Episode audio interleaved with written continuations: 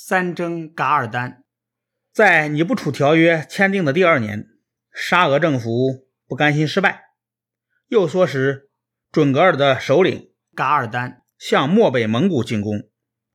那时，蒙古族分为漠南蒙古、漠北蒙古和漠西蒙古三个部分。除了漠南蒙古已经归属清朝外，其他两部也都向清朝臣服了。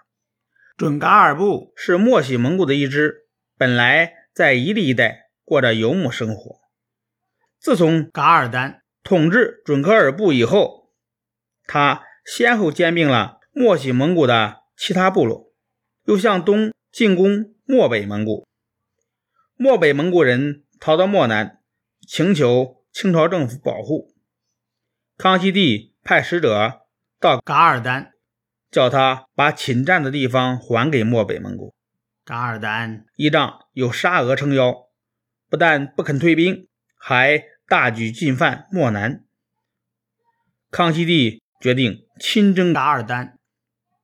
公元一六九零年，康熙帝兵分两路，左路由抚远大将军福全率领，从古北口出兵；右路由安倍大将军长宁率领。从喜峰口出兵，康熙帝亲自带兵在后面坐镇。右路清军先与噶尔丹军相遇，败下阵来。噶尔丹的军队长驱直入，一直打到离北京只有七百里的乌兰布通。噶尔丹得意洋洋，还派使者向清军索要他们的仇人。康熙帝命令傅全出击。清军用火炮、火枪猛烈轰击敌阵，步兵、骑兵一起冲杀过去。傅全又派兵绕到山后夹击，把叛军杀得七零八落，纷纷丢寨逃走。噶尔丹回到漠北，表面向清朝政府表示屈服，实际上却又重新招兵买马，还暗地里派人到漠南煽动叛乱。公元一六九六年，康熙帝第二次亲征，兵分三路出击。黑龙江将军撒不素从东路进兵，大将军费扬古率陕西、甘肃军兵从西路出兵，截击噶尔丹的后路。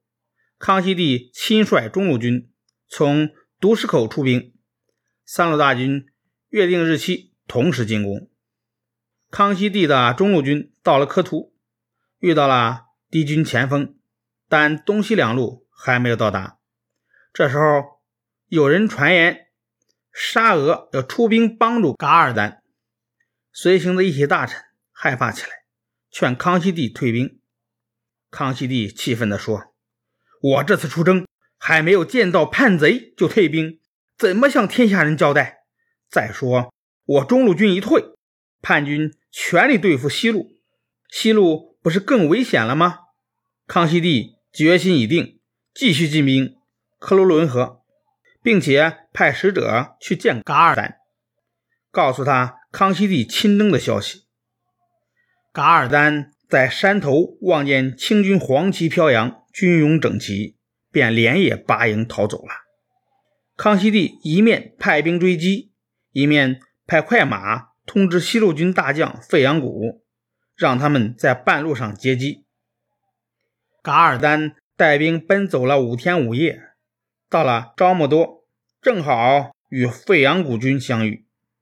费扬古在树林茂密的地方设下埋伏，然后派先锋把叛军引到预先埋伏的地方。叛军一到，便前后夹击，叛军死的死，降的降，最后噶尔丹只带了。几十名骑兵逃走了。经过两次大战，噶尔丹叛乱集团土崩瓦解。但是噶尔丹不听康熙帝的劝告，继续顽抗。隔了一年，康熙帝又带兵渡过黄河亲征。这时候，噶尔丹原来的根据地伊犁已经被他的侄儿占领。他的左右亲信听说清军来到，纷纷投降。噶尔丹走投无路，就服毒自杀了。从那以后，清政府重新控制了阿尔泰山以东的漠北蒙古，分封了当地蒙古贵族称号和官职。随后，又在乌里雅苏台设立将军，统辖漠北蒙古。